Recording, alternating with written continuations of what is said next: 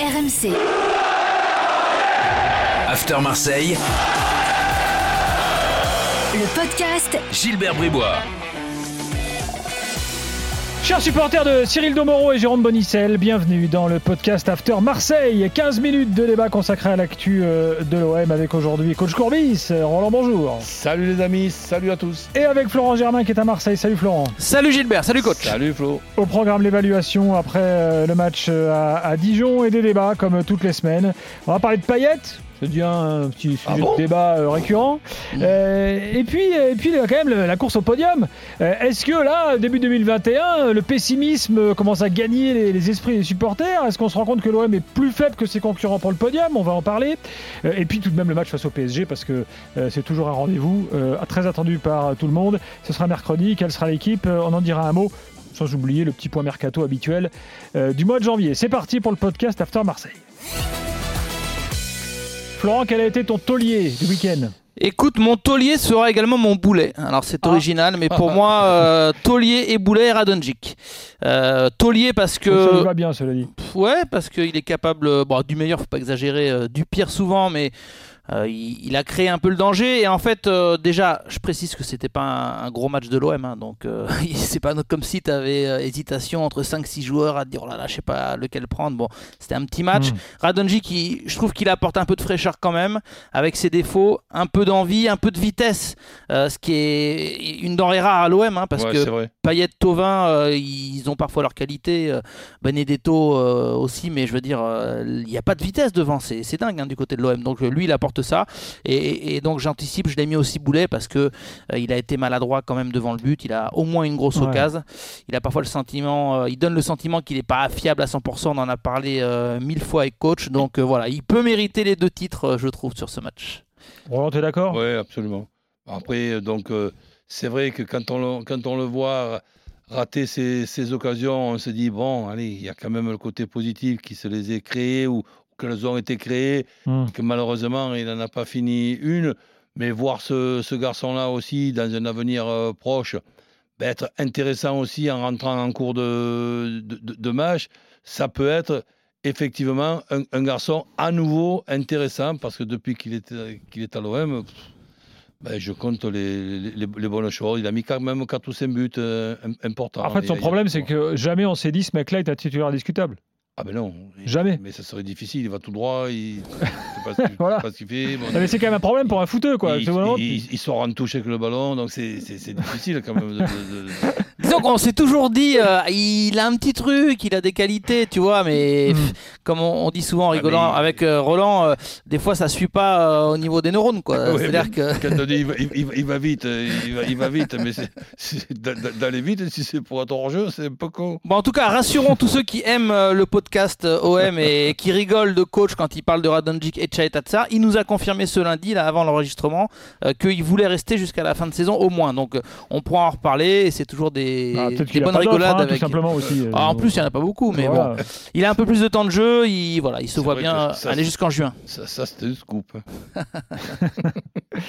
Allez, voilà pour l'évaluation, on enchaîne. Alors, euh, tu voulais dire un mot de paillette, euh, Flo? C'est vrai que c'est le, feuilleton du, du début de l'année 2021. Euh, bon, euh, on t'écoute. Non, bah dire un mot, c'est faire un point sur la situation parce que euh, c'est vrai que ce qui a un peu défrayé la chronique, c'est le fait qu'il soit sur le banc Ouais. contre Montpellier, re- remplaçant contre Dijon. Il y a eu cette histoire qu'on a révélée sur RMC, le fait que c'était d'abord une sanction liée à un manque d'application et surtout à un, un retard qui s'est transformé du coup en, en ne vient pas à l'entraînement si t'es en retard, c'était le 1er janvier. Donc voilà, tout ça euh, fait que les projecteurs euh, bah, sont évidemment sur Dimitri Payet. Euh, J'ai la sensation euh, que euh, à un moment donné ça va s'arrêter, quoi. On va pas le mettre euh, indéfiniment Ouais, sur le, moi, sur je, le banc. je pronostique titulaire euh, mercredi. Je pense, euh, on, Ah on en ah. parlera aussi concernant euh, euh, la compo probable. Euh, bon là, quelques... Ça veut dire sur le banc le week-end prochain, alors. Pas forcément, non, non. À un Ça moment donné, il faut le relancer. de son match. Ouais, moi, j'ai l'impression qu'il a compris le message. En tout cas, je l'espère. On est à l'entraînement ce lundi.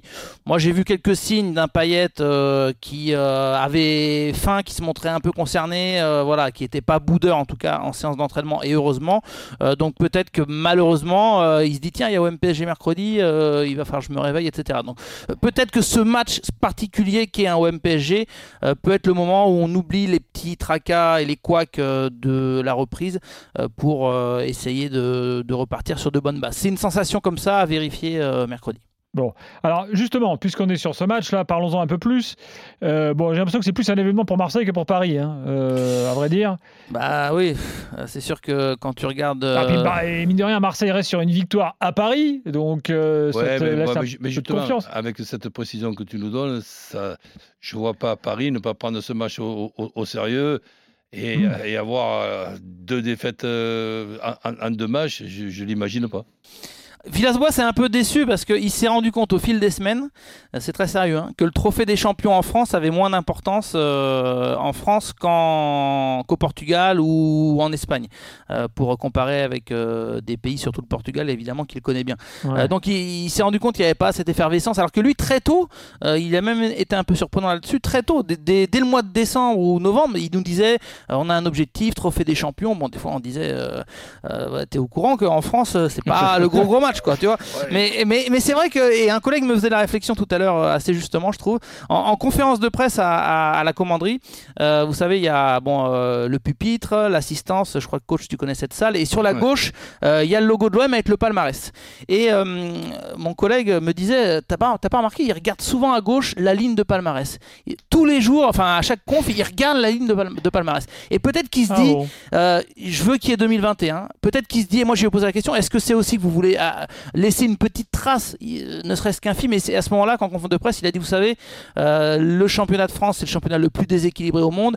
Depuis que euh, Paris a dépensé des milliards, euh, c'est injouable pour être champion. Donc le moindre titre est à prendre. Et je pense qu'il le voit comme ça, en se disant, bah ouais, c'est sûr que c'est pas énorme, mais si on peut soulever un trophée pour la photo, pour la ligne sur le, parma- sur le veut, palmarès, il ça peut veut être sympa. vouloir dire euh, j'ai gagné un titre à J'ai gagné un titre à Marseille, ouais. Il veut le dire. Ah bah c'est sûr que dans l'absolu c'est plus facile à gagner celui-là. Ah bah oui, mais bon. Ça, Ah, déjà, cette année, tu as la Coupe de la Ligue en moins. ouais. En plus, ouais, c'est vrai, t'as raison. Non mais bon, euh, faut, on peut lui expliquer aussi gentiment. Écoute Coco, euh, euh, voilà, euh, considère ça comme un titre si t'as envie. Mais enfin bon, euh, c'est Tu- juste un. Non, Non, non, tu es contre ces plaisirs éphémères. C'est une petite photo sympa, c'est un sourire, c'est. On pourra Il lui, n'y Ah, aura ouais. pas défilé sur le vieux port, hein. puis Mais en plus il y a les gestes heureusement, barrières. heureusement. on pourra lui dire que du côté de Marseille, il y a quand même euh, Mademoiselle Coupe de France, que tout le monde est amoureux d'elle. Et que là, ça fait, Ah, très, voilà. ça fait très, Ouais, très mais longtemps. il craint qu'elle se joue pas. Il a, il, Ah il ouais, a- bah il a- donc, il- C'est sûr qu'il reste plus que trophée des Bah champions. voilà, il, a, il a ça en tête de se dire, et je- il a peut-être pas tort, il, il fait partie de ces coachs très sceptiques Ouais, sur la possibilité de continuer cette, tour- euh, il y a le cette- tournoi de 6 de Pentecôte France. aussi. Ouais. ou le tournoi des fratés à la Valentine, je sais pas si tu connais. hein. Dis-moi, euh, le podium, est-ce que on est, un- j'ai l'impression quand même qu'il y a un pessimisme qui semble gagner Marseille un peu parce qu'on on se rend compte là en début d'année que bon bah voilà Lille, Lyon, Paris. euh, ça carbure, mine de rien, euh, et ça risque d'être compliqué. Donc, est-ce que, malgré les fameux matchs en retard qu'on nous, nous remet sur la table en permanence, Oui, mais alors franchement, pour moi, le pessimisme, euh, il n'est pas nouveau. C'est-à-dire qu'il y a très peu de Marseillais euh, qui euh, se sont dit ah, c'est bon, cette année, on, Ouais. ça joue le podium, voire le titre. Bon, voilà. Lucide. le- voilà, il y a de la lucidité sur les forces de l'OM, sur l'effectif et surtout sur Lyon qui carbure, Paris qui est normalement est indiscutablement au-dessus et Lille qui a des séquences quand même assez impressionnantes, enfin à part un ou deux couacs contre Angers et autres, mais euh, Mhm. on est on est lucide. Hein, je veux dire à Marseille c'est quand même une terre où ça connaît le ballon et on est on n'est pas là à fanfaronner à se dire non mais c'est bon euh, le podium euh, c'est dans la poche. Donc je pense qu'on en saura un petit peu plus effectivement après les, après les matchs en retard. Mais en tout cas, ce qui est certain, c'est que dans le vestiaire et, et le coach aussi, de- dans le staff, on garde cette détermination. Et moi, je trouve ça fort. Je veux dire, il, il pense que c'est jouable. Villas-Boas, il n'arrête pas dans sa tête à, à faire des projections. Rappelez-vous, sur à partir du mois de mars, on a un calendrier euh, plus abordable. Donc, il faut qu'on soit à bloc maintenant. Donc, euh, voilà, lui, euh, il veut réaliser ce qui serait à son goût un exploit de requalifier l'OM en Ligue des Champions, enfin deux fois de suite. Donc l'ambition dans le vestiaire, au moins, elle y est toujours. Il n'y a aucun problème. Bon. Roland, tu es d'accord avec Villas-Boas là, quand il dit de toute façon, c'est le championnat le plus déséquilibré qui soit avec le PSG Oui et non. Je fais une réponse à la flot. Donc, en ce qui concerne le, le, choix des, des, bons joueurs et des, et des, mauvais joueurs. Non, non, je ne suis pas d'accord. Pourquoi je ne suis, pas d'accord?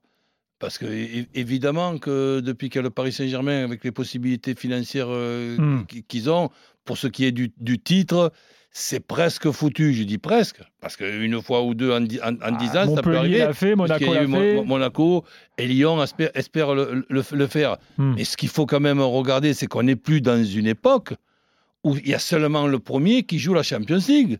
Donc déjà qu'on s'organise pour être second ou, troisième, en espérant que la place de, troisième ben, puisse être directement euh, sans besoin d'un tour préliminaire.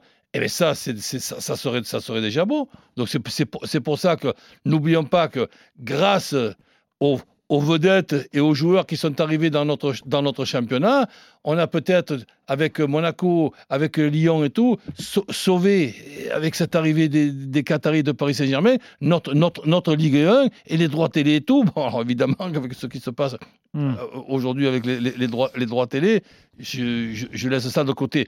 Mais non, terminons déjà vice-champion et fait-on le titre de vice-champion et tu fais la Champions League l'année d'après, c'est plus c'est plus comme une certaine époque. Bon, a Nîmes là-dessus. Ouais, non mais juste euh, pour le championnat, il y a Nîmes donc c'est abordable. Après il y a le match en retard contre Lens, euh, donc il y a quand même des, des, vrais points à prendre euh, pour les Marseillais. Donc il y a, y a, y a peut-être un, un, coup à jouer malgré tout.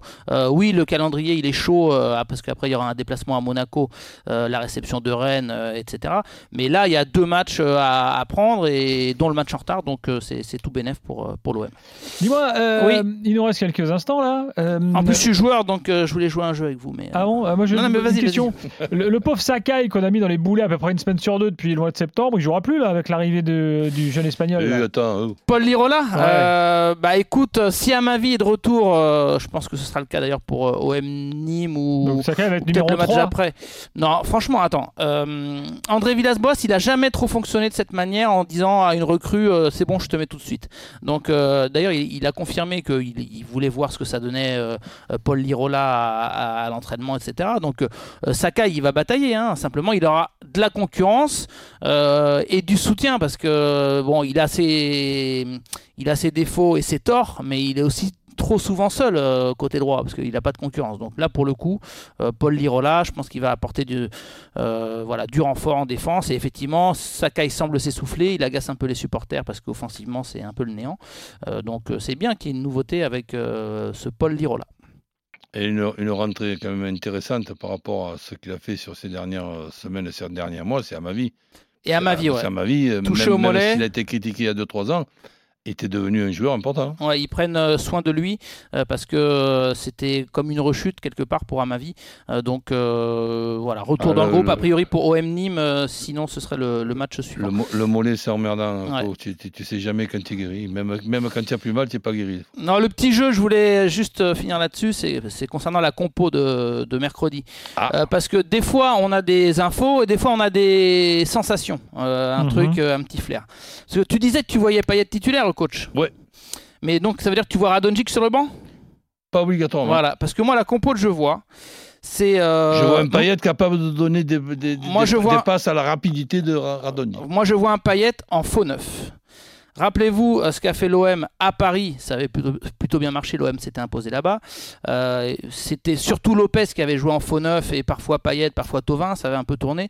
Et je pense que ça, ça lui a plu avec cette volonté d'avoir un, faux neuf, comme on dit, qui euh, joue un peu dos au but et justement lance ses joueurs sur les côtés, ses coéquipiers. Donc moi, le trio offensif que je vois mercredi, c'est Radonjic à gauche, Tovin à droite et Payet ou Cuisance, mais peut-être plus Payet en, faux neuf, avec un milieu euh, Gay, Camara, Rongier, euh, parce que Sanson euh, sera dans le groupe, mais peut-être trop juste pour débuter. Donc voilà, si je me lance, si je mets une petite pièce au feeling, je dirais, bah je mettrais Payet titulaire et, Donc personne en, pointe. Mais attends, mais avec personne en pointe. Benedetto, Germain sur le banc, je pense mercredi. Ce que ne fait pas Benedetto ou ce qui fait, surtout ce qu'il ne fait pas, puisque là je sais pas toi, mais hum je, le trouvais pas mal du tout. Je disais, bon, c'est une question d'adaptation et tout. Et sincèrement, il, me déçoit de plus en plus. Mais bon, allez, des fois, c'est tellement bizarre le, football. Il suffit qu'il marque un but, il retrouve confiance, etc.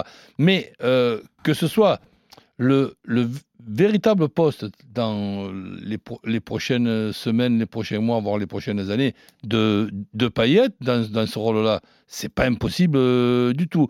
Autant je vois Payet que je vois pas du tout Cuisance. Là.